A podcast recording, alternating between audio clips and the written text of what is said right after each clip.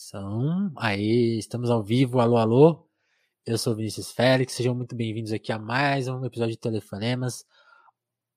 É o nosso podcast bate-papo, de conversa, né? É o Telefonemas mesmo. Ligar para alguém, saber como que tá, se tá tudo certo. Conhecer e de quebra vocês ficam conhecendo a pessoa junto comigo, né? Porque não é um telefonema pessoal, né? Tá aberto aqui. É gravado em live na Twitch, no YouTube. Também tem o nosso podcast aí.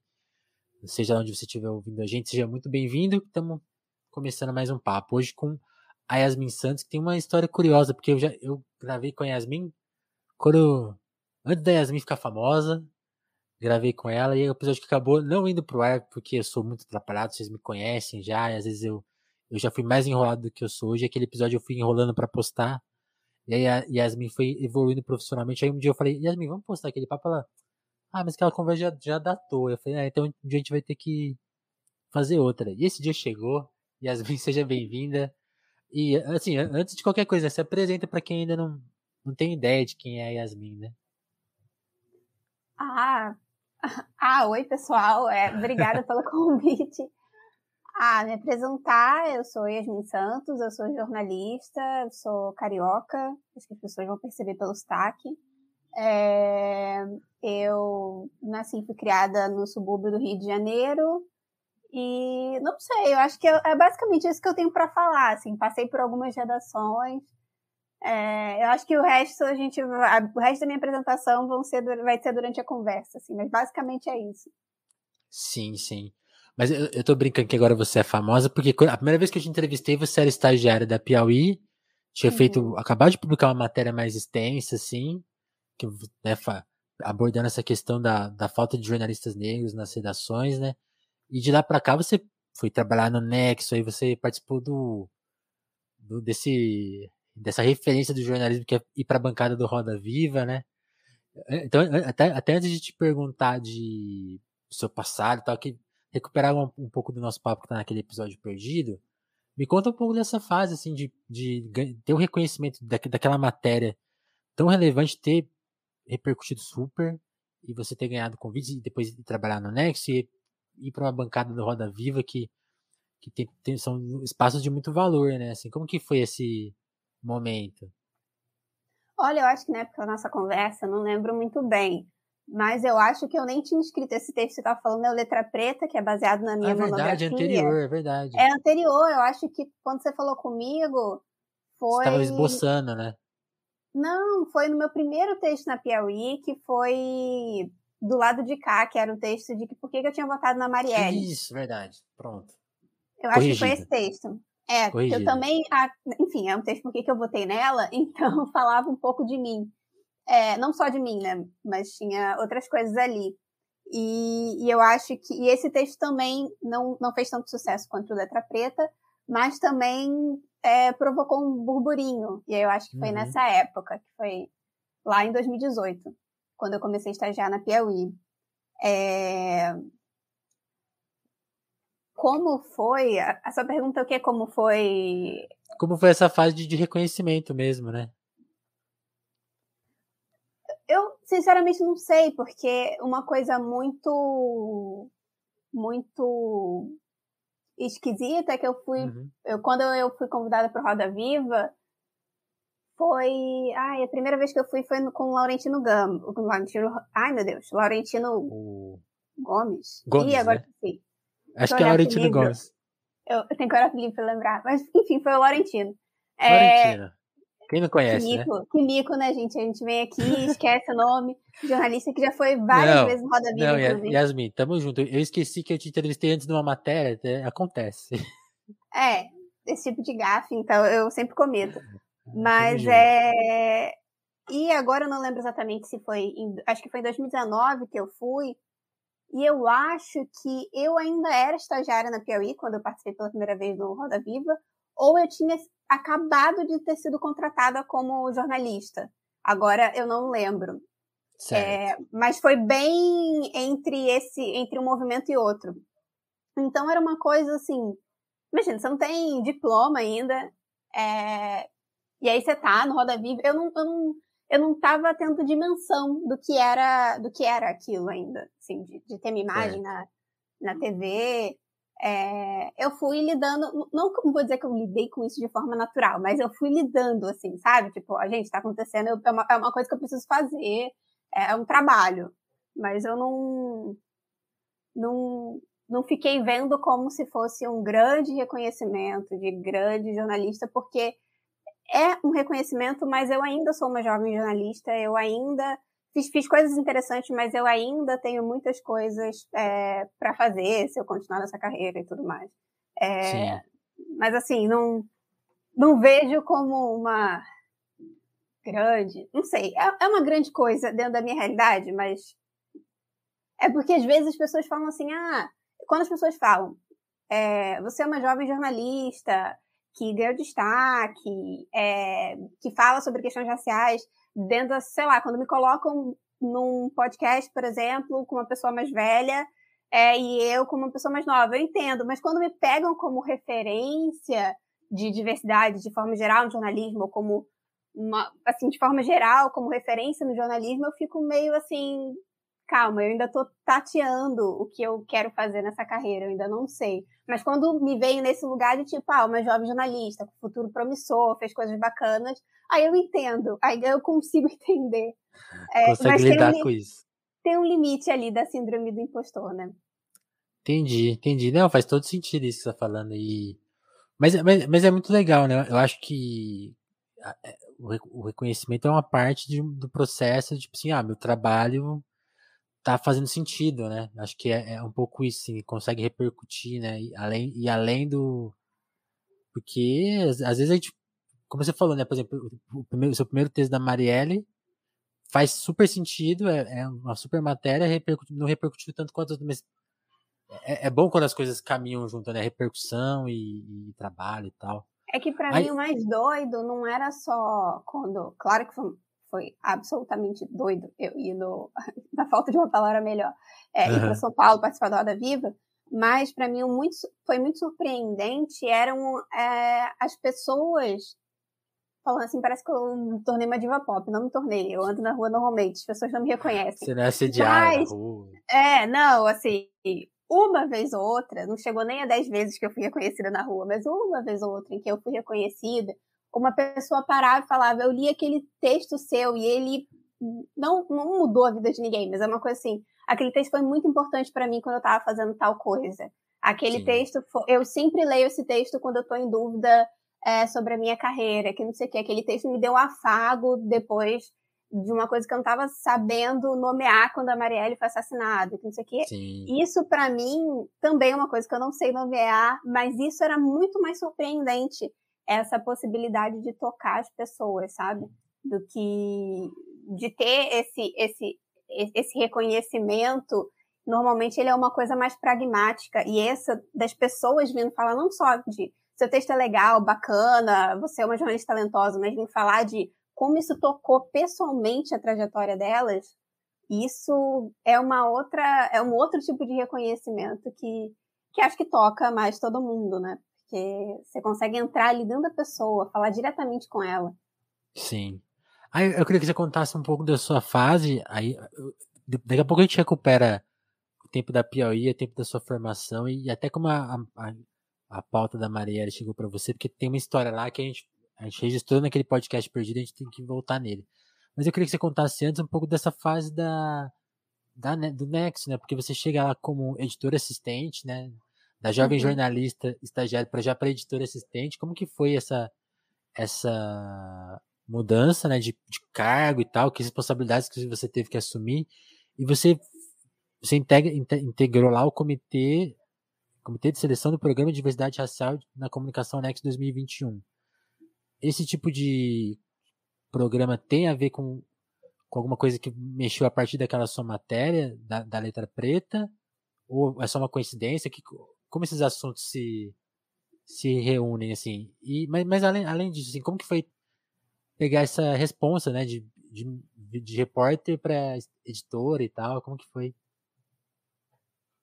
Eu acho que é, eu, eu gosto muito de escrever né? Sempre gostei muito quis fazer jornalista quis fazer jornalismo porque eu gostava muito de escrever e de ler Uhum. Mas é, quando eu me imaginava na carreira, eu sempre me imaginava como editora e nunca como Olha repórter. É, então, só que eu, eu, obviamente nunca tinha atuado como editora para saber se eu ia gostar. Eu, e não tenho ninguém na família que seja jornalista para saber, assim, é, porque as pessoas não sabem muito bem dia a dia de, de, de um editor, né? Não sei em filme. É, não é uma coisa, você vê o repórter, você vê o âncora na TV, você não vê aquela, aquela pessoa escondida. Sim. E é, quando eu tinha saído da Piauí, quando surgiu esse, é, esse convite para ser editora assistente do Nexo, e e eu topei, e era um convite de. Eu moro no Rio, né? E era um convite de que a gente estava no meio da pandemia e que quando a pandemia acabasse eu teria que mudar para São Paulo. Eu topei e eu falei, nossa, isso vai. Que, que, mudança de vida meio doida, assim. Porque eu sou uma carioca meio revoltada com o Rio, mas eu adoro o Rio. é... E. E aí. Quase que você eu... abandona o Rio, então. Quase, é. Depois, como, como a pandemia durou mais do que a gente esperava, eu continuei no Rio esse tempo todo. Acabou o trabalho e continuava a pandemia, que coisa, né? É, exatamente. Mas é, eu, eu queria ter essa experiência, assim. E eu sabia okay. que era uma experiência que, assim, muito nova. Quando eu entrei no Nexo, foi no ano passado. No ano passado, então, eu tinha 22 anos. Era, era muito nova para ter um cargo de editor assistente. E aí eu pensei, isso é uma puta oportunidade, eu quero aproveitar para saber como é, para saber se eu tenho interesse. É, eu acho que, sei lá, não, sei, não vai ser uma oportunidade que vai aparecer com tanta facilidade assim. E pode pois ser é. interessante para a construção da minha carreira, para demarcar interesses e, e, tudo mais, e num veículo tão bacana quanto o Nexo, que muito preocupado com questões raciais e tudo mais. Isso é, desde, desde as conversas iniciais que eu tive com a diretora do Nexo, com com, com os editores. É, isso muito. E, e vem daí também, eu acho que o interesse pelo meu perfil. Então, eu trabalhei lá como editora assistente, eu ficava ali no dia a dia mesmo é, da, das notícias. Eu ficava também, eu coordenava ali a sessão, as editorias de opinião, editava os textos dos colunistas, os ensaios, os debates, é, selecionava ali, pensava em pessoas para escrever quando tinha um debate especial, tipo eleições. Debate é uma sessão, na verdade. Debate não são vídeos assim de debate, mas é uma sessão Sim. do Nexo com textos. É, e eu pensava quem poderia escrever esses textos, quais seriam os temas. É, eu também roteirizava e, e produzia e apresentava o podcast diário Durma com Essa, que foi diferente, porque eu já tinha, já tinha chegado a produzir é, e distribuir, assim, plataformas digitais, podcast na Piauí, mas eu nunca tinha nem roteirizado e nem tido a experiência de apresentar. Então, é, dá para é, então dá para perceber, assim, a diferença do primeiro podcast que eu narrei, que foi sobre os protestos que estava tendo na Nigéria, se eu não me engano, e até o último, assim, o último eu não lembro sobre o que foi, mas é era péssimo. Eu fui melhorando com o tempo. A qualidade também era péssima, porque eu gravava no celular e depois eh, chegou o gravador, então melhorou.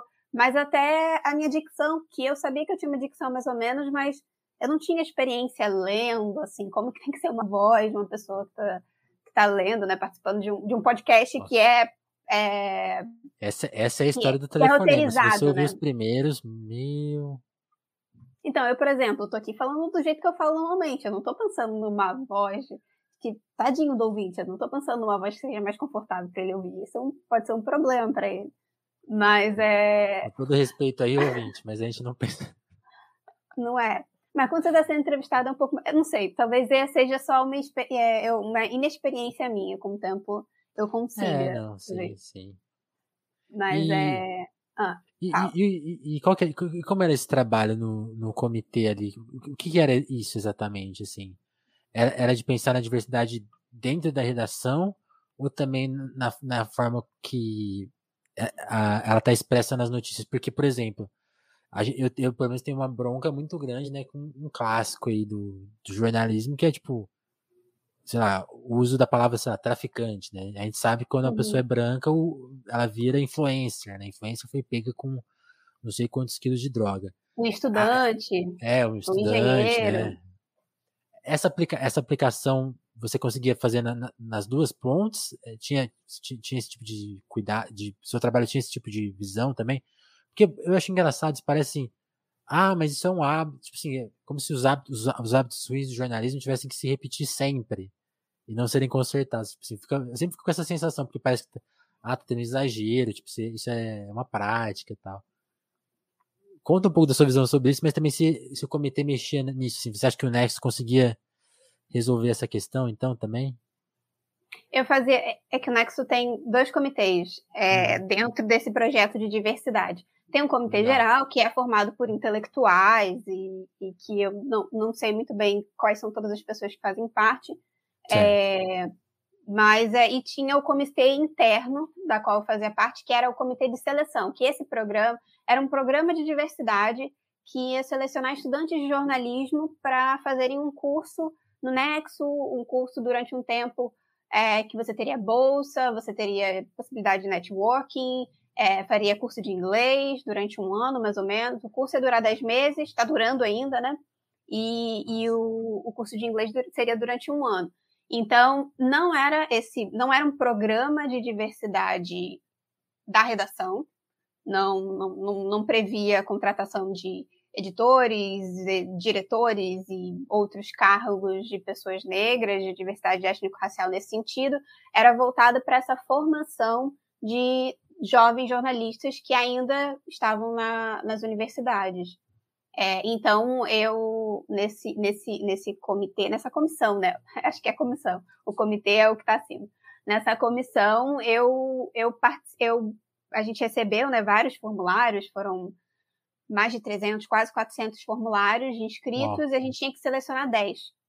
E aí, é, eu fiz, a gente foi dividido em alguns grupos, eu fiz a leitura de 100 é, selecionei alguns e depois a gente partiu para entrevista. A gente entrevistou uns 40, 50, dali a gente tirou um grupo de 10. Então Sim. era. E, e, e, nessas entrevistas, quem era quem coordena esse projeto é a Camila Silva, que também é jornalista, e ela trabalha no Nexo especificamente com esse projeto. É, e a gente conversava muito com a Camila, ela já tinha mais ou menos ali como o, o programa estava desenhado, mas era a todo momento nessas entrevistas a gente era provocado com novas questões e pensando em como esse perfil podia não só é, agregar ao Nexo participando do programa, mas agregar para a comunicação de forma geral, sabe? A gente tentou montar um grupo de 10 pessoas que fossem, né, todas eram negras, mas diferentes entre si. Então a gente pensou, é, a gente pensou em pessoas mais velhas, né, um estudante de 40 anos, a gente olhou para essas pessoas também e falou: isso é muito bacana. Legal. E que a gente sabe que tem uma dificuldade de você entrar no mercado, né? Você construir uma carreira em outra coisa, e aí você decide, assim, aos 40 anos, você falou: não, Mudar. meu sonho é ser jornalista. E, você, e só que você entra ali naquela carreira sem. Você vai ter que começar recebendo como júnior, né? E, e é, é, muito, muito, muito complicado e as pessoas às vezes não estão dispostas. Então a gente foi pensando nisso, nessas também diversidade regional, é, olhando para pessoas trans e não binárias, a gente também pensou nisso. Então, é um ambiente de muita é, discussão e, e, e ir articulando esse programa. Eu saí um pouco depois que a gente fechou a seleção desses 10 estudantes, assim. Eu, um pouco antes de... Quando a gente enviou, assim, você passou para o programa, aí eu saí um pouquinho depois. Entendi. Entendi. Mas eu, até onde eu sei, não tem relação com o texto. Não sei se teve alguma influência, não. É, eu sei então, que o, por... o, o, programa foi pensado pela diretora do Nexo, que é a Paula, Sim. foi idealizado por ela, e aí ela fez uma chamada para ter alguém que coordenasse, que fosse especialista nisso, que no caso ela chamou a Camila, né? Selecionou a Camila, então a Camila que coordena esse projeto, fazia parte ali da equipe estava aprendendo, dando os meus pitacos também, mas não é um projeto meu, nem, nem nesse sentido. Entendi, entendi, entendi. E é, mas eu, quando eu falei, quando eu imaginei que o texto pudesse ter provocado isso, é porque essa, essa, é, essa é a força do texto, do, letra preta, né? Porque você levantou um problema que é, é aquele caso, todo mundo sabe que existe, mas ainda não tinha sido abordado daquela maneira, né? Então, eu lembro que quando o texto saiu, várias pessoas se identificaram e falaram, ó, oh, vivi situações assim, quando eu fui buscar me formar foi desse jeito. Quando eu cheguei na redação, eu entendi.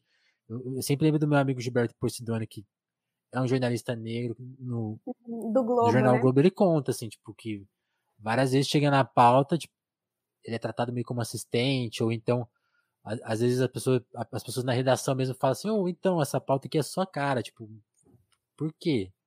Ah, porque você gosta disso, tipo assim, um assunto, sei lá, tipo samba. o cara, não, o Gilberto, por exemplo, é do metal. As pessoas não. O, o, o racismo opera, opera nessa parte também, né? Foi um é, texto que mexeu. Um estereótipo, né? Sim. Mexeu, mexeu com, com as. abalou as estruturas de alguma forma. Né? Ainda não deu, não deu pra derrubar elas, né? Mas. É, elas se, se sentiram abalou. incomodadas. Eu não sei se abalou muita estrutura, não, mas. Não. É, então, eu queria te perguntar dessa percepção, porque a gente acabou sentindo, mas você acha que as coisas não mudam, não, não, mudaram, não mudaram, não mexeu com elas a ponto de mudar, de alertar alguns chefes por aí?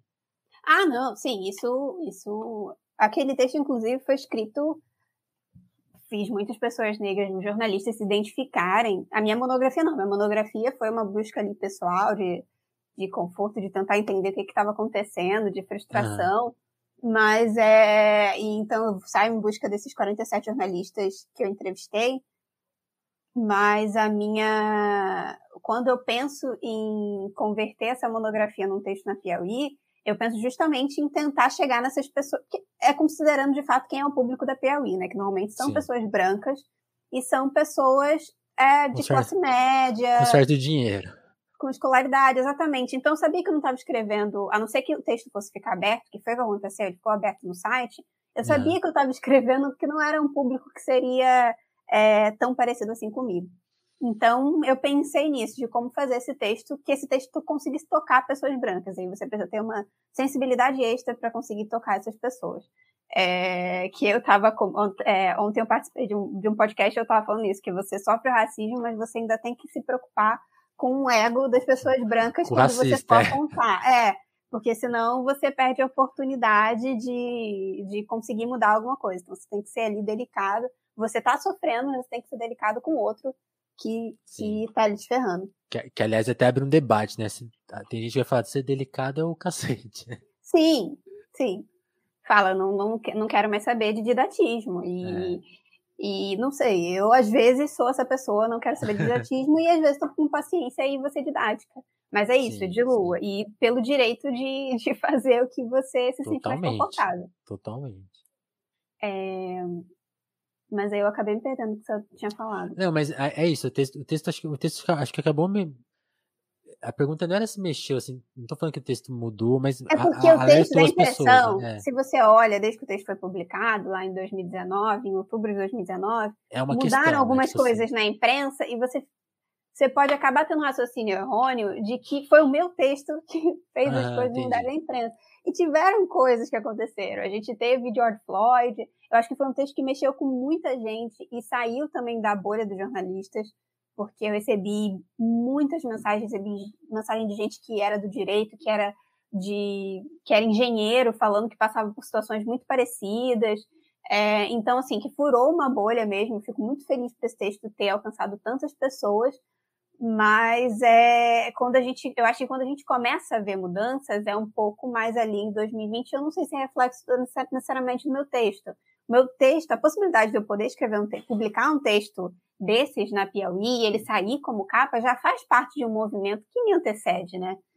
Estou é, falando aqui do movimento negro brasileiro, mas eu também estou falando de que eu acho que tem um movimento um pouco mais recente, que também é fruto da luta do movimento negro, que ali é a implementação das cotas e que a gente vai conseguindo acelerar algumas mudanças muito significativas a partir disso na nossa Sim. sociedade. A gente começa a colocar esses debates com mais frequência é, na imprensa e também em, em outros lugares, assim. Então, é, eu acho que se o Letra Preta tivesse sido publicado dois anos antes, não teria talvez o mesmo impacto, não teria a mesma receptividade. É, não, porque até uma coisa que eu te, que eu te falei na pergunta anterior, né? Todo, toda vez que a gente reclama dessas coisas, parece mimimi, né? Que é, que é uma, inclusive, é um. Se você vê alguém falando assim, ah, isso é mimimi, fica, fica atento com essa pessoa aí, porque quem usa esse tipo de termo é tem, tem, sei lá, tem algum problema, assim. Porque é isso, o, debate tá lá e, assim, às, vezes ele fica difícil de ser reconhecido e de ser considerado. Isso que você falou eu acho muito foda, porque há dois anos atrás a, por exemplo, essa, essa, foto que circulou recentemente no meme aí da Faria Lima, um monte de gente branca. Se você vê hoje uma foto de uma redação só de gente branca, os caras, na hora, vocês vão falar, opa, isso aí é zoado, hein? Na Faria Lima, o pessoal ainda fica meio tipo, ah, um dia essa discussão vai chegar lá, eu imagino. É que hoje tá não rolando, é que não né? tivessem né? pessoas que vissem, né? A gente tem um, um negócio, assim, pessoas Exatamente. negras, que a gente chama de teste do pescoço, que é você estar no ambiente, você vira o pescoço e conta quantas pessoas negras tem. A gente faz isso muito naturalmente. É, e é claro que a gente via essas fotos, eu, na faculdade de jornalismo, via vários processos de treino do Estadão, da Folha, você via ali os estudantes que eram selecionados eram é, todos brancos, ou sei lá, 95% brancos, sabe? Então a gente. E eu ficava assim, meu Deus, eles não têm uma vergonha quando eles postam essa foto, porque quando está escondido, pelo menos as pessoas não sabem, né? E eu ficava tá muito feio, né, com aquilo, ah, ninguém percebe que tá feio. E é claro que sempre tiveram pessoas que estavam reclamando nesse sentido. A diferença é que agora viraliza, né? Você coloca uma foto da. Agora eu nem lembro de qual empresa foi essa, uma foto do LinkedIn, né, que viralizou, que eram só é, pessoas não... brancas. Quem será que é aquela, aquela joia? Não lembro. E, e aquilo. Eu também não vou fazer viraliza... propaganda de graça, não. Não, não, não vamos falar. Não. Mas é. E aquilo viraliza porque agora a gente está em outro contexto. Mas Sim. é. Há três anos atrás, cinco anos atrás, aquilo ficava dentro de uma bolha, né? Esse, tipo de, de reclamação, assim. Sim, sim. E, e é interessante, né, Yasmin? Porque, por exemplo, você, você já está nesse, nesse processo. Como que. A, acho que você sente assim. Eu nem sei se é uma pergunta muito indelicada, mas como que as, as.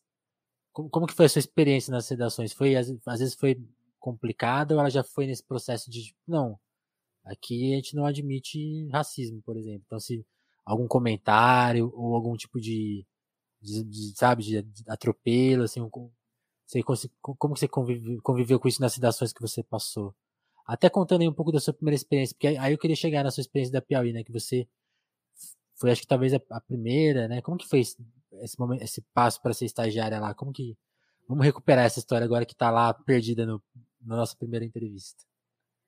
É, eu acho que se tivesse sido tranquila, eu acho que não teria escrito letra preta, não me importaria, eu estaria escrevendo sobre outras coisas. Sim. É, mas eu é, eu fui a primeira mulher negra a ter sido contratada na Piauí e, e fui a segunda pessoa negra. A primeira pessoa negra a ter sido contratada foi o Tiago, Tiago Coelho, em 2015, e eu entrei em 2018. Nós dois entramos como estagiários. É, e ali começa a minha frustração, porque antes da Piauí eu não, não tinha trabalhado com jornalismo, eu tinha começado a estagiar com comunicação então, eu trabalhei com comunicação interna e com redes sociais em dois museus, no Museu Nacional e no Museu de Arte do Rio. Uhum. E aí, eu estava feliz no Museu de Arte do Rio, só que chega um momento, eu estava na metade da faculdade e eu pensei, eu não me via trabalhando com jornalismo, na verdade, mas eu pensei que eu não queria terminar a faculdade de jornalismo sem ter tido uma, sem ter passado por uma redação. Certo. E seria mais fácil começar isso como estagiário, né? Ainda mais a gente sabendo que tá, tá ruim de arranjar emprego, então começar Opa. a ter essa experiência como estagiária. Às, às vezes eu fico com a sensação, não sei se você tem, Yasmin, que só tem vaga para estagiário, assim, é meio, dá até uma dor, assim. É. E é, e é estagiário trabalhando como se fosse contratado, né? A verdade é. é essa. O que mais tem é a exploração. Mas é, enfim, é complicadíssimo, complicadíssimo. Eu, eu, quando estou perto de um estagiário, eu faço o máximo possível para tentar proteger essa pessoa. Mas é. Mas aí eu, eu entro, passo, passo o processo seletivo na Piauí e, e, e entro. Piauí fica. O prédio da Piauí fica ali em Ipanema, na zona sul do Rio de Janeiro. Que eu já estava na Zona Sul, estudava na Pré Vermelha, o campus ali de comunicação da UFJ é na, na Pré Vermelha, na Zona Sul. Mas Ipanema, é, é ali, a Piauí fica num, numa, num lugar bem entre Ipanema e Leblon, assim, Ipanema, Leblon e Lagoa, bem, bem acima do que eu já estava acostumada de frequentar de Zona Sul. Então é um outro, um outro baque, assim, chegar ali. Eu lembro que quando eu cheguei para minha primeira entrevista, quando eu saltei pela primeira vez ali no, no metrô, na, na Nossa Senhora da Paz, na estação, e fui andando até Piauí, eu já estava sentindo que aquele lugar não era para mim. Eu não tinha nem, nem tinha chegado perto do, do prédio, mas eu estava sentindo que não era. porque você vê andando por aquelas ruas, assim, com o tempo, obviamente eu me acostumei a, a andar ali e tudo mais, mas tem algo que tá ali. Sim, e, obviamente, eu não descobri. É, eu não descobri, assim, que eu fui. Cheguei na Piauí, depois que eu fui contratada, me deram um bolo falando: parabéns, você é a primeira mulher negra. Não, não foi assim, né? Foi. Até porque eu via que não tinha outra mulher negra ali. É, teve ao longo, enquanto eu estava ali, outras pessoas negras foram contratadas, entraram também como estagiários, mas é, eu, eu vi outras pessoas, mas quando eu entrei não tinha.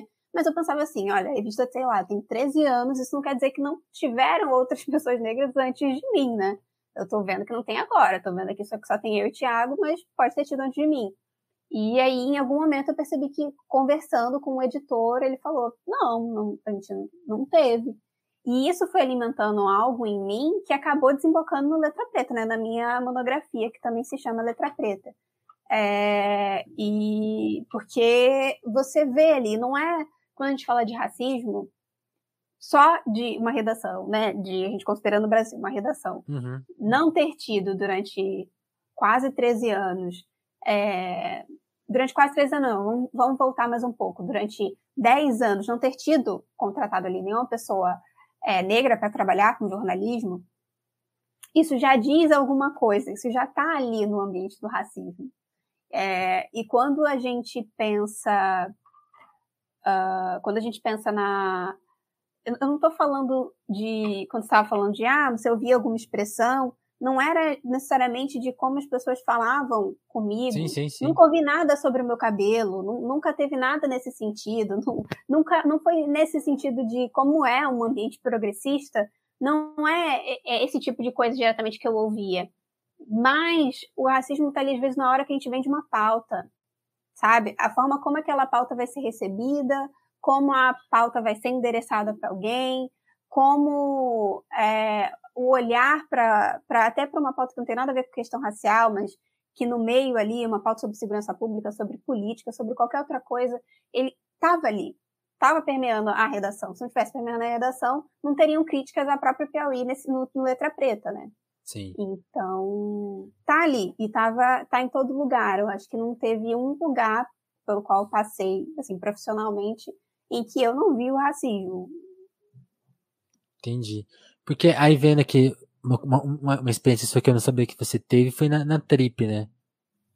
Que aí também você trabalhou com essa questão de, de ajudar a tocar questões de diversidade. Como que foi esse trabalho? Ah, na Trip, eu coloquei isso no meu LinkedIn, você deve estar olhando o LinkedIn, né? Mas é, não, é... Fui, fui, dar, fui, dar, uma fuçada porque eu, eu sabia do Next e da Piauí. Aí eu olhei o LinkedIn e falei, ah, tem um negócio na Trip que eu não sabia. Não, na Trip eu fiquei ali. É, eu tinha sido convidado para outra coisa, mas aí eu não, não quis fazer. Eles falaram: ah, mas você topa ficar aqui é, umas duas semanas com a gente, cobrindo as férias de uma outra editora e tal. Eu falei: ah, bacana, tá, topo. E aí eu fui, que foi mês passado, né? Agora eu já tô um pouco perdida na pandemia, sempre perdida meio no tempo. E aí eu fui, e meio que nesse, nessas duas semanas eu fiquei ali pensando em, em pessoas que eu podia, que a, a Trip trabalha com muitos frilas, né?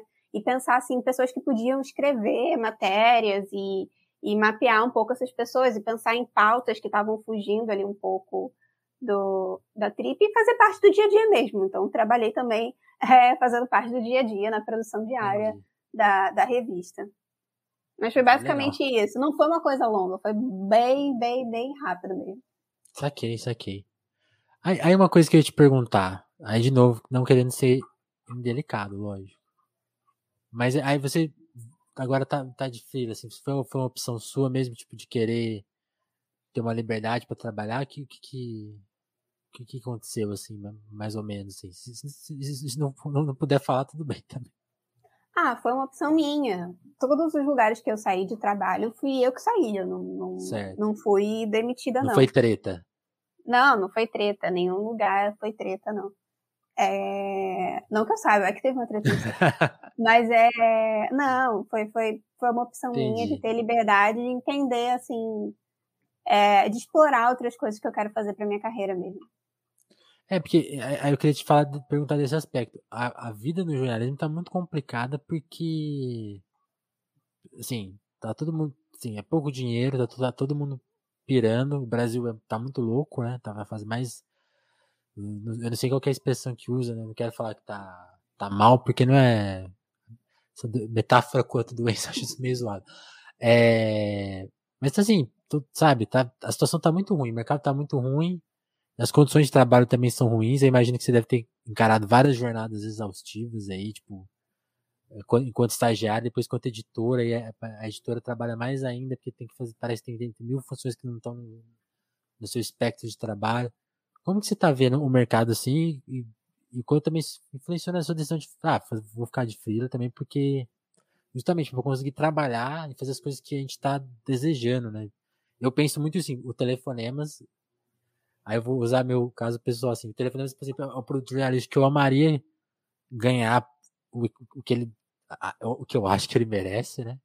O valor que ele tem de ter entrevistado tantas pessoas legais ao longo de três anos, mas assim, a gente nunca achou espaço, nenhum veículo de imprensa, nenhum veículo de imprensa nunca considerou a gente.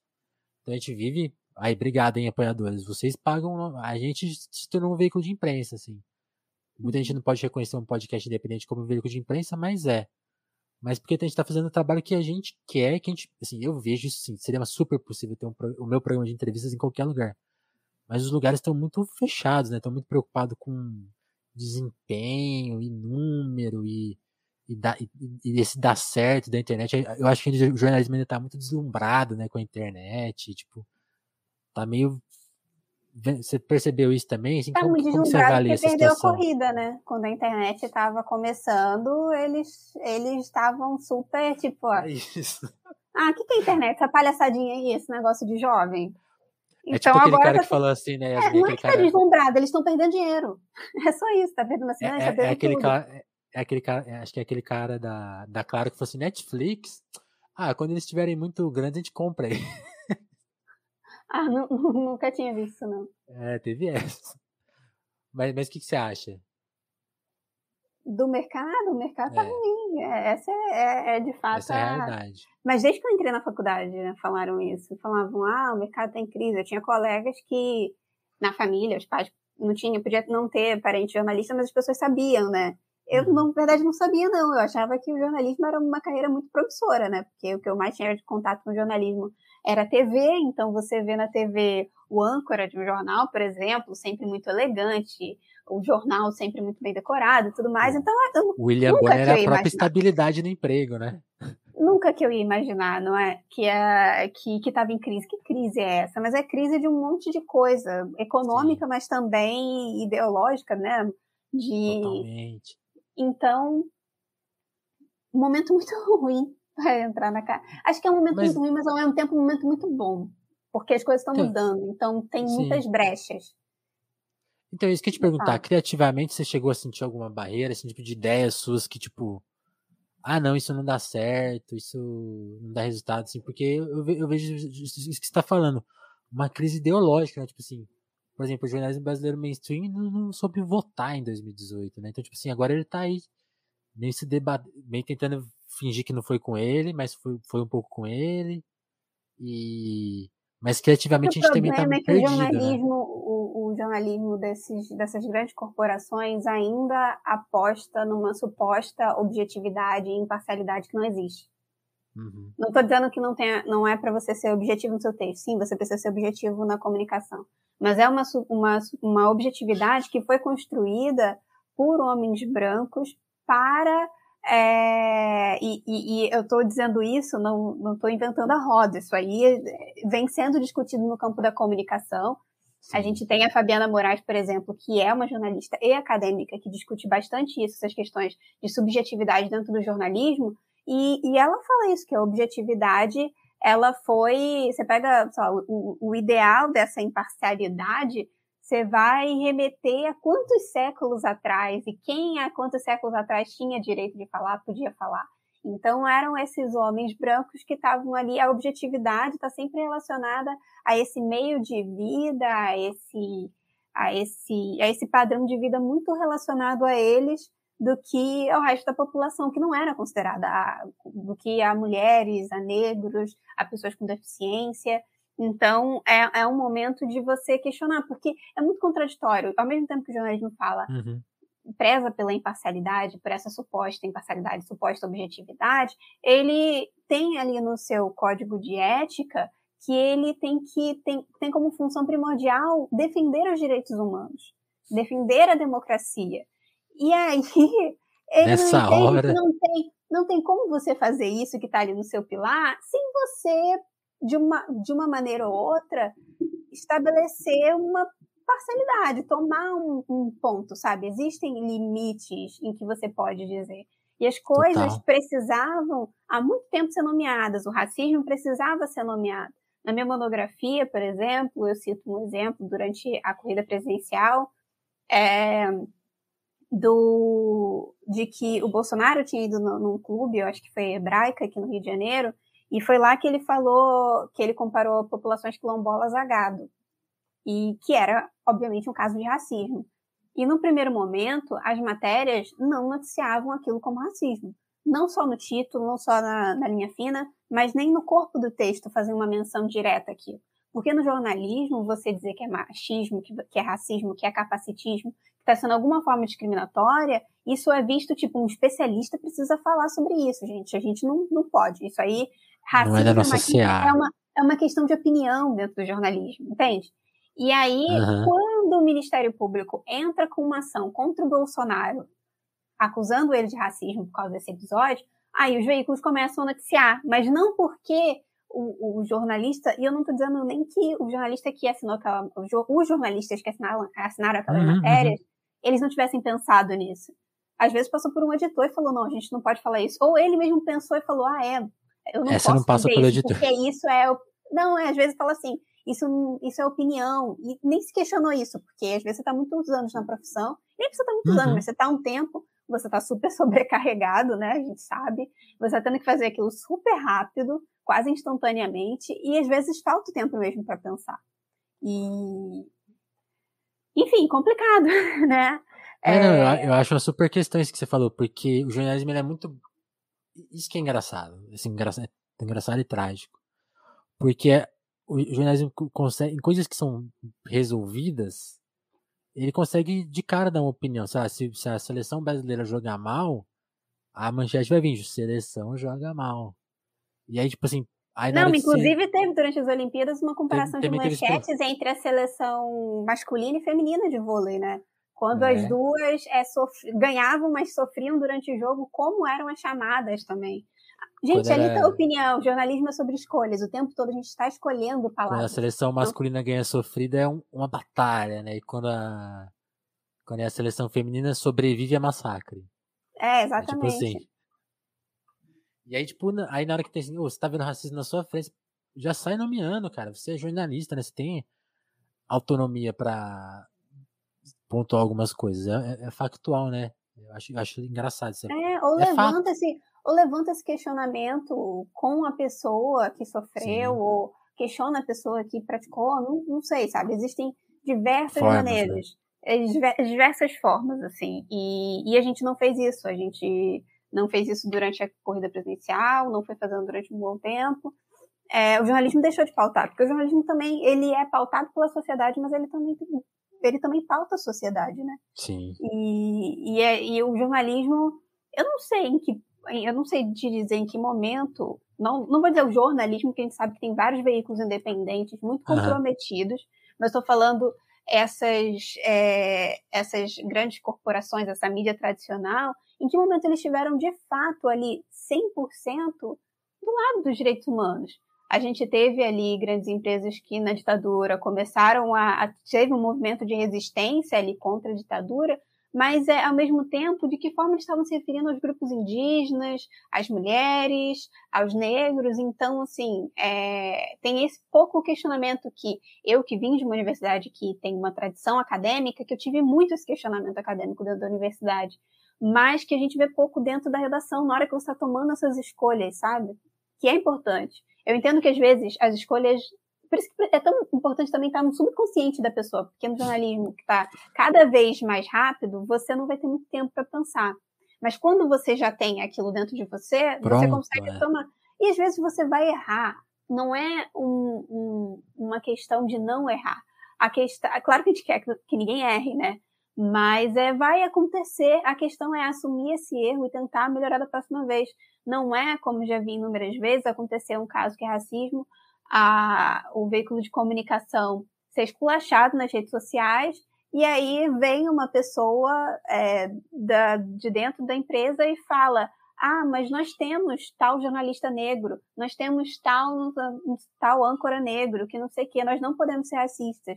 Olha, se você consegue. Isso me aconteceu, isso eu questionando um diretor de, um, de, um, de uma empresa de comunicação, é, dentro desse caso e tal, e ele, ele me listou, sei lá, dentro de uma empresa gigante de comunicação, ele me listou 10 funcionários negros para dizer, a gente não é racista, sabe? Tem uma empresa gigante, quanto que esses 10 funcionários correspondem de percentual, sabe? Provavelmente esses 10 funcionários são os únicos funcionários negros que tem naquela empresa. Se você consegue nomear numa empresa de grande porte todos os funcionários negros, tem algum problema? Como assim, sabe? É claro que você pode né? tentar se defender, mas assume o erro, sabe? É, então é, mais simples, né? é, é, muito complicado. A gente precisa assumir o erro para assim, entender bola para frente. Às vezes a, o racismo não é tão tão objetivo, tão, eu vou ter falando objetividade, mas assim, não é objetivo, mas é, não é essa coisa que a gente fica imaginando de só ser chamado de macaco. Tem casos que são muito escrachados, assim como o caso do, do goleiro Aranha, né? Que é se uhum. chamar de macaco durante o jogo, todo mundo sabe que aquilo é racismo. Mas é, existem outros casos que estão ali, quando, a, a, por exemplo, a, a, treta mais recente que teve no Roda Viva, né, com, com o Martinho da Vila, a pergunta sobre milícia, e aí as pessoas não entendem, porque ali você não está falando diretamente é, algo, mas está no subentendido, está de onde parte essa pergunta, tá? De por que essa pergunta é feita por Martinho, que não, não necessariamente é um especialista em milícias, não, não entende isso, mas não é feita para o Sérgio Moro, que foi ministro da Justiça quando ele vai à Roda, à Roda Viva. Não é feita por pessoas brancas e que tinham poder, efetivamente, de perguntar, né? sobre isso. É. E, e se você faz essa pergunta para todo mundo, ok, você faz essa pergunta para todo mundo. Então, não é, não é que você esteja falando que o jornalista não tem direito de perguntar isso, mas o lugar de onde você tira isso é um, de um estereótipo. Você está diante do Martinho da Vila, né, uma das grandes personalidades da história Sim. brasileira recente, e você faz um tipo de pergunta que não tem absolutamente nada a ver, sabe? É, que você coloca num lugar de, ah, você é preto, né? Cresceu ali, você vai saber me você deve saber isso. desse assunto aqui, né? Só que não, tem a ver. E é, se isso e... acontece com, com, com, o Martinho da Vila, você imagina o que, que acontece com, com, com muitas outras pessoas que não são conhecidas é, e nem são laureadas como o Martinho. O caso, o caso do Martinho também fiquei muito em choque porque. Ah, enfim, eu nem, nem, nem quero brigar com ninguém, não, mas depois ficou aquela coisa, ah, ele fugiu da resposta. Tipo assim, ele, ele respondeu a pergunta. A pergunta já foi problemática e ele respondeu, ele falou assim, não conheço. Se uhum. tem, não, não conheço. Tipo, assim, inclusive, você tá falando em tentativa de, de tomar, não, não tomaram. Então assim, a pergunta tava respondida, né? Então, tipo, tava tudo certo. E tem, e tem uma outra camada que quem colocou isso no, no Twitter de uma forma, uma thread muito boa foi a Cecília Oliveira, uhum. que milícia é um assunto muito delicado para as pessoas é, falarem assim publicamente. Mesmo se o Martinho ou qualquer outra pessoa tem uma experiência de milícia, você não pode sair.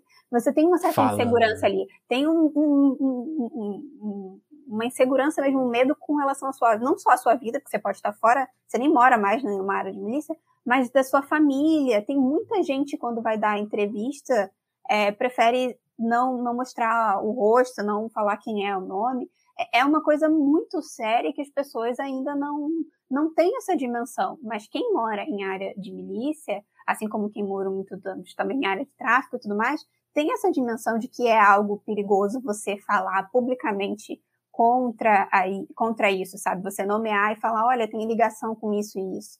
E, e não é todo mundo que tem é, que tem toda uma proteção para te proteger disso, né? Você, você vê o que teve que acontecer com, com, com o Freixo depois que ele fez, fez aquela CPI. Quantos seguranças ele tem até hoje ao redor dele, do, do perigo com, com, com, ele, quando ele mexia com esse vespeiro, sabe? Sim, é, e, e o Martin não só não fugiu da, da resposta, como ele respondeu. Eu acho, acho foda isso.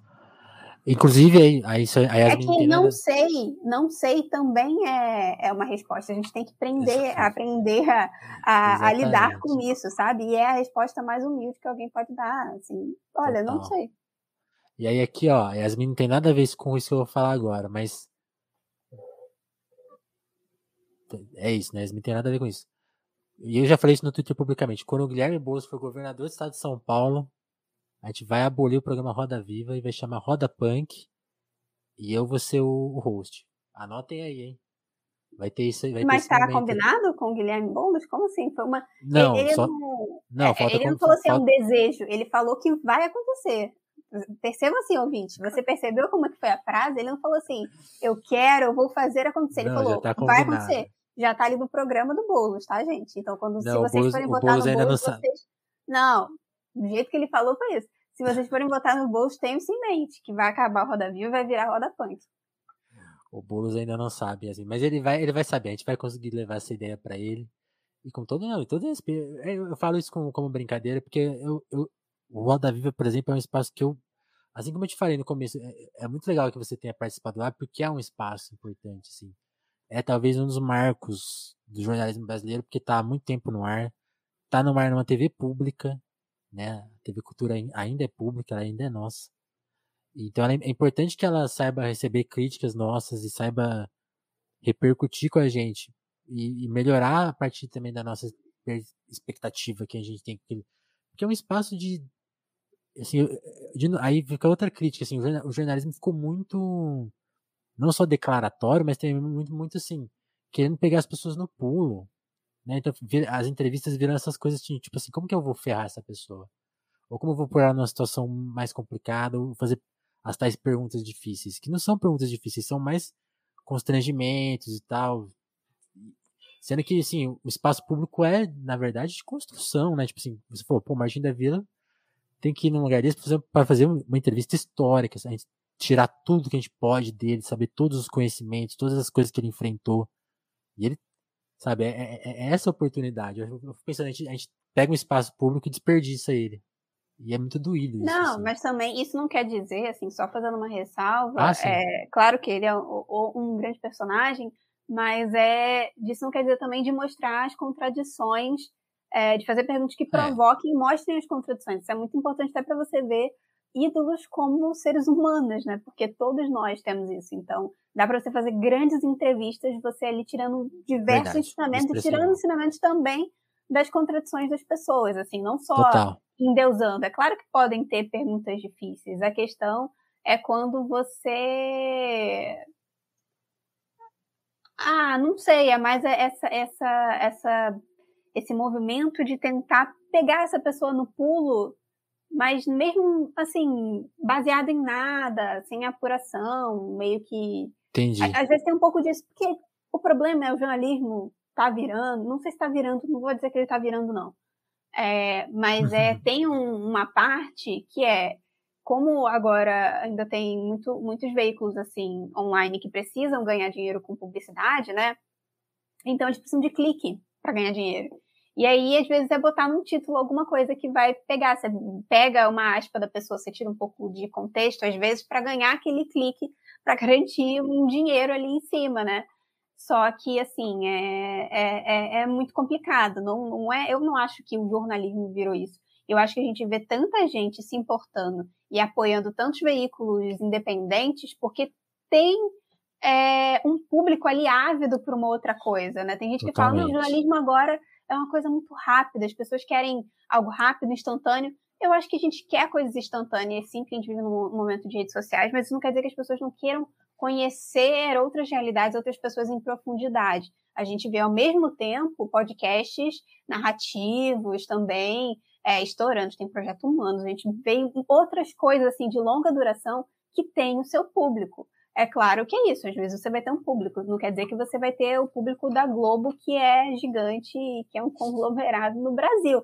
Mas é, e que também não quer dizer que você não consiga ganhar dinheiro em cima disso, né? Tipo, ter subsistência dentro de um projeto. Não quer dizer também que vai ser fácil, mas Sim. é, a gente consegue ver agora com as redes sociais essa coisa de que o mercado não precisa ser homogêneo, sabe? Não existe só o jeito Globo de fazer, não existe só o jeito SBT e Record, sabe? Aqueles, aquelas grandes empresas. Existem vários jeitos de fazer várias coisas e a gente está numa época de experimentação, assim. É isso. Eu queria que você contasse dessa matéria mais recente que você escreveu. Eu, eu essa eu, eu, ainda não li. Que é a, sobre a, Caro, a Carolina de Jesus. Que você fez uma matéria. A gente está nesse momento tão relançando o caso de alvenaria, né? Acho que é a primeira vez também que está saindo esse livro na versão completa, né? Uhum. São os diários dela da fase pós uh, o quarto de despejo. E que a fase ali, ela já bombando e ela mostrando essa segunda fase da, da vida dela, que são livros que estavam meio fora de circulação e agora saíram não só do jeito que estavam antes, mas com mais texto, né, coisas inéditas. E a Carolina, por exemplo, a gente está falando muito dessas contradições, de como o racismo pode ser muito também é, não é delicada para muito tá, né, tá em coisas por detalhes, né? Então a Carolina, por exemplo, muita gente acha que ela não escreveu as coisas dela, né? Que o Audálio que editava. E aí você, por exemplo, começa o texto, eu ainda não leio inteiro, mas você já começa propondo uma inversão de frase, né? Não foi o, o, o, o Adélio que descobriu ela. Adélio. Eu, eu, Audálio. Adélio é outra pessoa. É outra pessoa da história brasileira. O Audálio é, foi o contrário, é ela que descobriu ele, né? Você inverte ali a frase. O que, que tem não, de novidade? Eu proponho, também não estou é, afirmando nada. Mas é uma proposta muito boa. O que, me conta, porque é a parte que eu não sei mesmo. O que tem de novidade nesses, livros, nesses livros novos dela? E o, que, o que, você explorou nessa matéria que eu, que eu ainda não li, mas eu quero saber. O que, que, que tem lá de novo, assim?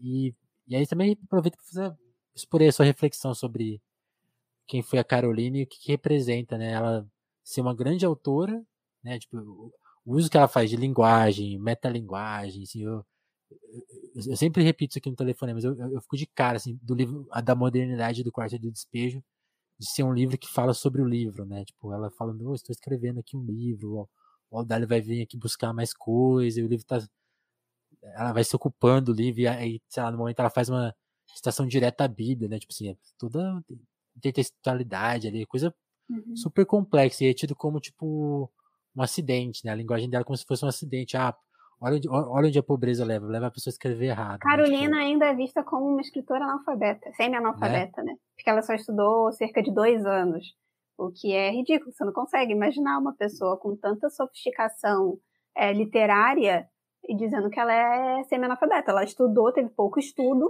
mas, assim, ela teve que ler muito para construir as coisas que ela construiu em texto. Uhum. Não tem como você dizer, classificar essa pessoa como semi-analfabeta, sabe? Mas, mas conta aí, conta aí o que, que, que essa matéria traz. Ah, aí essa matéria traz muita coisa. Essa matéria traz, traz muita coisa. É... Vamos a elas. Deixa eu ver. Vamos lá, vamos por onde começar. Esse encontro de Carolina, que eu proponho essa inversão, e aí é bom fazer um parênteses aqui, um esclarecimento, porque a gente vive um momento. Eu não sei, as pessoas estão dizendo agora, então só. Já vi pessoas dizendo sobre isso, não sei se eu concordo, mas tem gente que diz que estão vilanizando o Audálio Dantas. Eu não concordo. Ou pelo menos até o momento eu não vi é, essa vilania toda que, as pessoas, que eu vi pessoas dizendo assim né, na internet. E, mas há um movimento que critica o, a, o relacionamento conflituoso. Relacionamento aqui, para quem não conhece, não era um relacionamento amoroso, é porque foi um relacionamento trabalho, profissional, né? de trabalho ali entre Carolina e Aldalho. E muita, tem muita crítica em cima disso. É, e, mas não é vilanizar Aldalho, para quem não conhece. É uma pessoa importante na luta dos direitos humanos aqui no Brasil, é, tem ali sua atuação no caso Resolve, então foi um jornalista muito importante hoje também, assim como Carolina já morreu, mas é não é diminuir isso. Quando a gente olha para Audálio nesse contexto de Carolina, é entender esse relacionamento que era muito conflituoso. E aí você pode pegar os próprios escritos de Carolina, tanto Quarto de Despejo quanto Casa de Alvenaria, em que ela está ali falando da vida pessoal dela, a forma como ela se refere ao em que às vezes ela está falando assim, ah, eu amo Audálio, ainda bem que tem o Audálio, que não sei o que, e alguns ela está falando, eu odeio o Audálio, o Audálio parece que é o meu feitor, o Audálio, ah, o Audálio falou que eu tenho que escrever diário, eu não quero escrever diário, eu quero escrever romance, eu quero escrever poesia. O grande sonho da, da vida da Carolina era escrever, é, era ser poetisa, né? É, e esse é a, grande tornar Carolina uma literata, conhecida como literata, como uma pessoa que tem um projeto literário próprio, é a grande motivação da vida da Vera Unice, que é a única filha da Carolina que ainda está viva, né? Os outros, ela teve três filhos, os outros dois já faleceram. E, é, enfim, Carolina é, é um mistério. Você entra ali para conhecer essa pessoa, porque eu até então só conhecia Quarto de Despejo.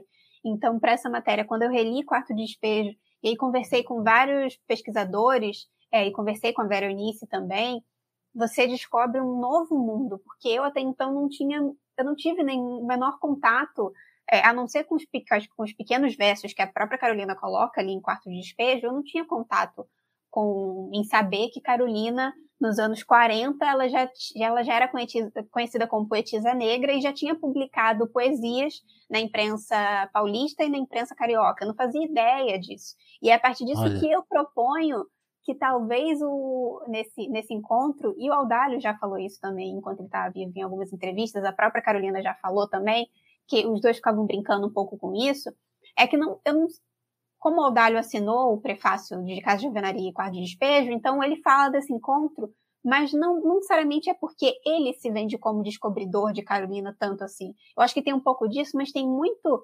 Ele era um homem branco, então a imprensa todo tempo pega Audálio como esse descobridor de Carolina. Não é uma coisa só do discurso dele, é uma coisa além dele, que toma outra proporção. Então, quando eu falo disso, não é, até pelo próprio Audálio ter admitido isso durante a vida, que ele estava lá no, fazendo uma matéria no Canindé e ele ouviu Carolina, não foi uma descoberta. Carolina, como ela já frequentava redações, ela estava acostumada a ver um jornalista e saber vender o peixe dela, sabe? Ela já tinha conseguido publicar, já tinha conseguido fazer é, ser entrevistada na imprensa e publicar versos ali é, que eram versos que não eram só sobre miséria, porque é, muita gente conhece a Carolina como escritora favelada, mas a favela faz parte de pouco tempo ali da, da vida dela.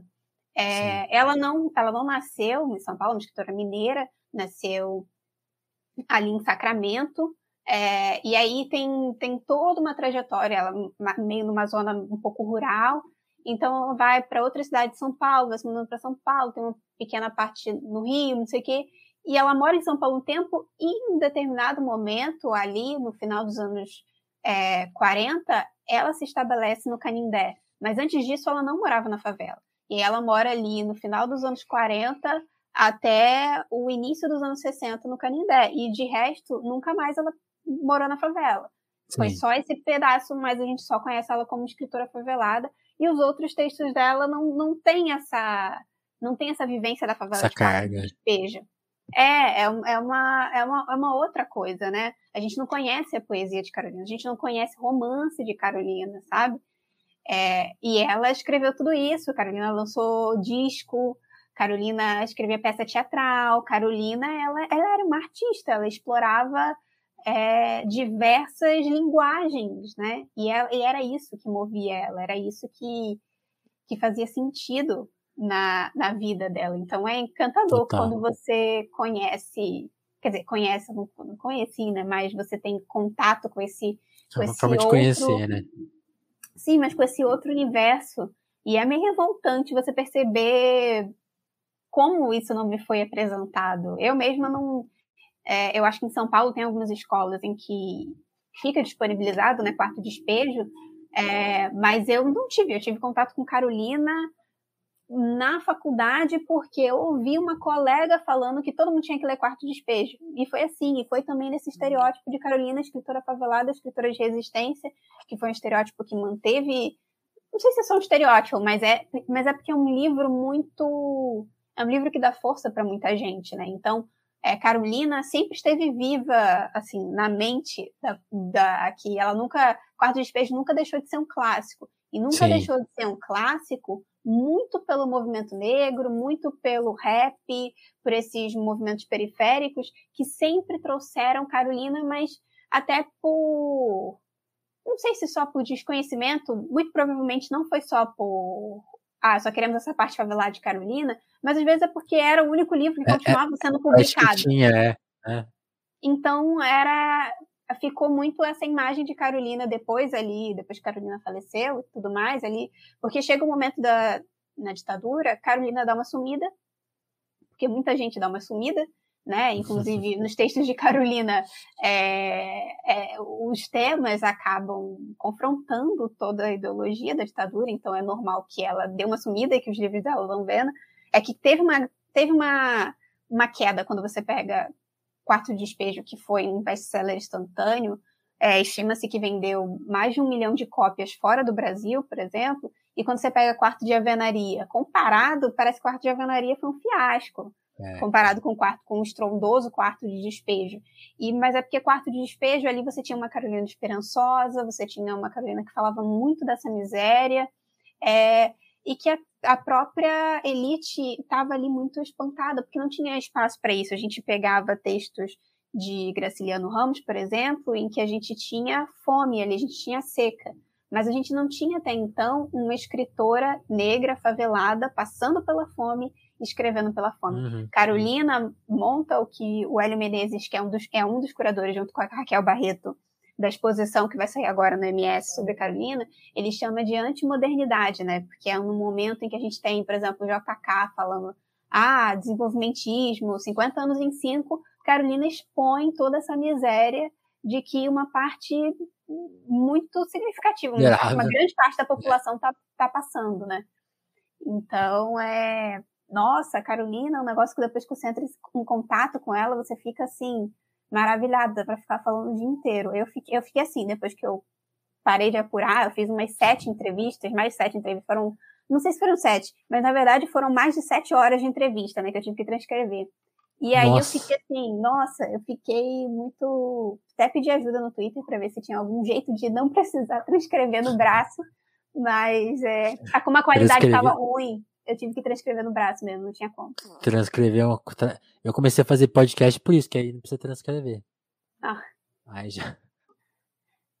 Até mas é porque, é, é porque você libera tudo mas, assim. Se fosse um podcast muito editado, eu ia ter que transcrever. Nossa, nossa isso é muito difícil. E, e aí tem um, um aspecto. Que, agora eu dei uma. Querendo aqui rapidinho a matéria. Parece que tem, tem um problema de acervo dela. O que, que é isso? Tem, tem coisa perdida por aí? É que não é que tá, talvez tenha coisa perdida, porque tem muita coisa de. Mas não é nem esse o ponto que eu trago na matéria. Talvez tenha coisa é. perdida que tem, tá muito espalhada, muito pulverizada a obra, a obra de Carolina. Carolina produziu muita coisa. Muita coisa mesmo. E, e então tinha uma parte que estava com Aldalho, eu acho que, se eu não me engano, a parte que estava com Aldalho foi doada para a Biblioteca Nacional. É, tem uma parte, acho que temos dois cadernos que são do IMS, tem Tá, tá assim, vários. Tem no Museu Afro Brasil também, então tá em vários lugares. E tem uma parte é, que que estava com a Vera Eunice, que ficou com a Vera Eunice quando a Carolina faleceu, é, uhum. que foi parar no Arquivo Municipal de Sacramento. E, e aí, quando a Vera herdou né, a, o, o é, esses, esses livros originais, Carolinas, esses, esses manuscritos, Uhum. Ela também não sabia como, enfim, é um, é um, são os cadernos da sua mãe, como é que você guarda? Você guarda na sua casa como você guarda qualquer coisa. Qualquer ela coisa. guardava numa caixa, sabe? Assim, ah, é uma coisa querida para mim, mas ela não tinha noção de que, é, de, assim, ela tinha noção de que Carolina era Carolina, mas ela não tinha noção de que era uma coisa que precisava ser acondicionada, climati com climatização, não sei nada disso. A maioria das pessoas não tem noção disso, inclusive. E ali pelos anos 90, é, alguns pesquisadores entraram em contato com ela, e, num, e numa parceria entre a Biblioteca Nacional e a Library of uhum. Congress lá dos Estados Unidos, é, que é a Biblioteca do Congresso Americano, eles fizeram é, um processo de microfilmagem e acho que chegaram a limpar parte desse, desse acervo que estava com a Veronice. Um pouco depois disso, lá em meados dos anos 90, ela vai pro ela visita Sacramento, eu acho que era no, no, no ih, 500 anos de zumbi, agora, agora eu não lembro. É, mas era um desses, da, dessas datas Dessas assim. Desses aniversários. É, agora que eu esqueci se era 500, agora não estou sabendo fazer a conta também para confirmar. Mas é, uma dessas datas ela foi lá em Sacramento, e, e eu não gostava de Sacramento, porque Carolina sofreu muito em Sacramento, né? Carolina nasceu lá, cresceu lá, mas Carolina foi presa, porque Carolina era uma menina que lia, era uma menina negra que lia ali no pós-abolição. Isso era muita afronta, então o pessoal achava que ela estava fazendo é, tava lendo feitiçaria, falavam todo tipo de coisa, e era só uma menina negra lendo. Então as pessoas falavam isso, e ela foi presa uma vez junto com a mãe, porque ela estava portando um Nossa. livro, era isso. É, então Carolina tinha um ódio de Sacramento, e Vera Eunice também herdou esse ódio, pelo que ela ouvia da mãe. Então ela nem pensava em fazer nada em Sacramento, né? É, por causa disso. E aí, quando ela foi convidada lá, ela foi muito. E ficou pensando nisso. Ah, gente, mas vocês trataram muito mal minha mãe. E as pessoas falaram: olha, Vera, outras gerações trataram muito mal sua mãe, né? Porque agora a gente não é mais da geração da sua mãe, aqui são outras pessoas que admiramos o trabalho de Carolina, não sei o quê. Ela ficou comovida, viu que lá tinha um arquivo municipal e pensou, vou doar, né, esse material, porque eles vão saber cuidar melhor do que eu. Entendi. E aí ela conta que quando ela volta, e, ela, e aí ela fala que se arrepende, que foi a pior coisa que ela fez, porque quando ela volta lá é, três anos depois, cinco anos depois, ela encontra o material no mesmo lugar, numa caixa. Também não está condicionado, não está na, nas melhores condições, não tem nada. E aí, é, mais para os anos 2000, ali em 2012, mais ou menos 2013, um pesquisador chamado Sérgio Barcelos, ele vai, ele tá, ele, ele já, já tinha feito doutorado, que era sobre Carolina, e, e no doutorado ele pensa assim, nossa, Carolina tem tanta coisa, e eu vejo muita pesquisa só sobre quarto de despejo, no máximo sobre o Diário de Betita, que é um outro, um outro diário de, de Carolina também, que fala sobre a infância Sim. de Carolina. E aí ele fala: caramba, eu queria tanto que as pessoas conhecessem essa Carolina que eu conheci, sabe? Conhecessem uh, os romances, não sei o quê. Eu vou mapear esse acervo. Quando ele está começando a mapear esse acervo, ele vai a Sacramento e ele encontra lá, é, ele conta, e tem fotos também no, no site Vida por Escrito, que é esse projeto dele, é, tinha o, o, o material estava, os originais estavam dentro de sacos plásticos, amarrados com barbante, dentro de um de um, de um armário de, de madeira, por exemplo. Um perigo, né? Se dá cupim, acabou. Acabou, acabou ali, perdeu. É, e não, não tinha climatização, não tinha nada. Então, como esse projeto ele tinha ganhado, acho que no CAPES, no CNPq, não lembro, ele tinha ganhado um financiamento, ele consegue ali algumas formas de acondicionar melhores coisas, mas é isso, não é um dinheiro que dá para você colocar ar-condicionado, essas coisas. Mas é mais uma forma de acondicionar que não seja nesses sacos plásticos, que seja num, num outro material um pouco melhor. E, e, ele vai instruindo pessoas que trabalham naquele arquivo a, a como você tratar isso. Porque antes, como tudo ficava condicionado junto, se você uhum. falasse, ah, eu quero ver tal caderno, eles abriam tudo, então eles tiravam tudo para te dar aquele caderno. Então eles acaba acabava expondo todo o material desnecessariamente, né? E são e são muitos materiais ali que já estão já são degradados é, desde o início, porque Carolina pegava muitos cadernos do lixo, é, alguns desses cadernos que são da época do quarto de despejo, né, da favela do Canindé, ela pegava papel usado, né? Então esses assim já vinha então já vinha danificado, né? Então, e alguns depois, quando ela é, quando ela se torna escritora, né, assim, reconhecida, aí sim já tem um caderno melhor e tudo mais, mas é, é muito é muito delicada essa, essa manu, esse manuseio, assim. E o, o, Tom Farias, que é o, um dos biógrafos de Carolina, quando ele foi, estava pesquisando o livro, ele fala que ele foi a Sacramento, isso ele conta num, pod, num podcast chamado 451 MHz, que é o podcast dessa revista 451, de onde saiu essa matéria, que ele conta que quando ele foi a Sacramento, ele estava escrevendo a biografia, é, e ele estava lá olhando né, o, o, material, deu hora do almoço, as pessoas esquentaram a comida e tá, iam sentar do lado dele enquanto ele estava olhando é, aquele material. E aí ele foi, guardou tudo e falou. Aí falaram, não, pode ficar. Que não, não, não dá para ficar no mesmo ambiente isso aqui, sabe? É, e não, não tem muito essa noção. Então tem todo um, um processo agora que a que a Veronice e, e pesquisadores e ativistas é, tentam, porque não tem como a sua Vera chegar lá e falar, então tá, vocês não estão cuidando, então me dá que eu vou arranjar outro lugar, outra Caramba. fundação para condicionar. Ela assinou um termo de cessão, né, de doação, que é irreversível. Então é só se você conseguir comprovar. É, Inicialmente, sei lá. É, então ela já entrou com processo na Câmara Municipal, não deu em nada. E, e agora ela está junto com o Ministério Público tentando. Não é necessariamente. Não, o pedido dela não é que. A, a, discussão não é tira ou não tira de sacramento. A discussão é vamos tratar esse material com devido cuidado, né? É essa a questão, assim. porque é um material muito, muito recente pra gente que a gente corre o risco de perder, não, não é um material que tem nem 100 anos, sabe? E a gente tem, a gente tem Camões às vezes em original e a gente não, daqui a pouco a gente não vai ter Carolina, sabe? Nessas condições. Sim. É isso.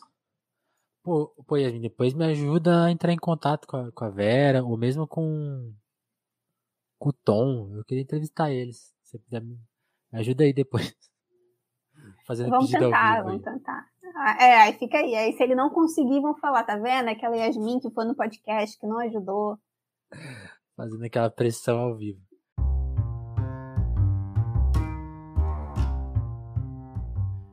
Antes, de, antes eu quero de a gente fechar esse episódio, eu queria pedir licença para Yasmin para ler os nomes dos nossos apoiadores, que são uma forma da gente. É um dos prêmios né, que você ganha quando você é apoiador do telefone. Mas a gente te agradece todo episódio por ajudar a gente a se manter no ar. E também não é o único benefício, não. Se você chega com mais de 10 reais lá no nosso apoio, você ganha desconto de 15% por tempo indeterminado ainda, né? Para quantas compras você quiser, qualquer dia, qualquer hora lá na livraria Alecrim, desconto de 15%, a livraria mais simpática aí do Brasil, os melhores livros, a melhor seleção de livros possível. Então façam isso, ajude a gente com 10 reais, que, que eu acho que não vai fazer falta. Se fizer falta, tudo bem, guarda aí. Mas se não estiver fazendo falta, manda pra gente para ajudar a gente a trabalhar aqui no Telefonemas e garantir esse desconto aí na sua compra de livros e também ajudar uma, uma livraria familiar, né? Não é um conglomerado de bilionários, não. A Livraria Alecrim é uma família. Então pensem, pensem nisso na hora de fazer sua compra, porque é o mesmo livro. Mas ao invés de estar tá financiando um bilionário, está financiando uma família. Não é mais legal? Então fica, fica aí a minha dica. Eu quero agradecer quem já está por lá, né? Mais uma vez reforçando o convite, faça parte desse time.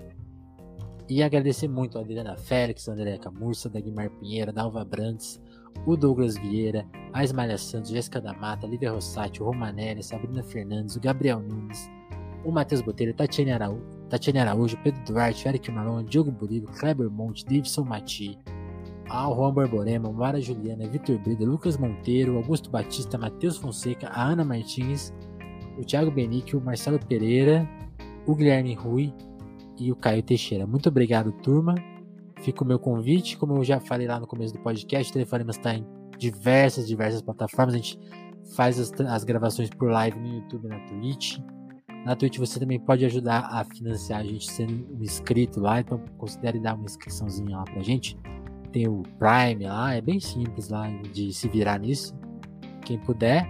E quem ouve na versão podcast também não tem como pagar, compartilha. Considere chegar no Apoia-se. Eu tô me enrolando aqui no meu discurso. Mas é isso, tá tudo certo. Yasmin, brigadão por ter colado aqui mais uma vez. Agora esse episódio já tá no ar, porque gente, é isso, a gente faz em live agora, então já tá no ar, não vou me atrapalhar. É, agora, Daqui agora algumas semanas. Tá, tá publicado. Daqui a algumas semanas eu vou publicar ele em podcast, sem falta. É, e tá tudo certo. Yasmin, brigadão, hein? Não, que isso. Obrigada o convite, obrigada aos ouvintes que ficaram até agora aqui acompanhando a gente. E é isso. É, é isso, turma. A qualquer momento a gente volta com mais um telefonema. Deixa eu fazer aqui a. Cadê? Como que faz aqui a raid agora? Deixa eu. Deixa eu deixar a Yasmin cestar, né? Você está em casa. Cestando em casa. Cadê, cadê? Pronto. Turma, valeu. Até, até o próximo telefonemas, então. Agora sim.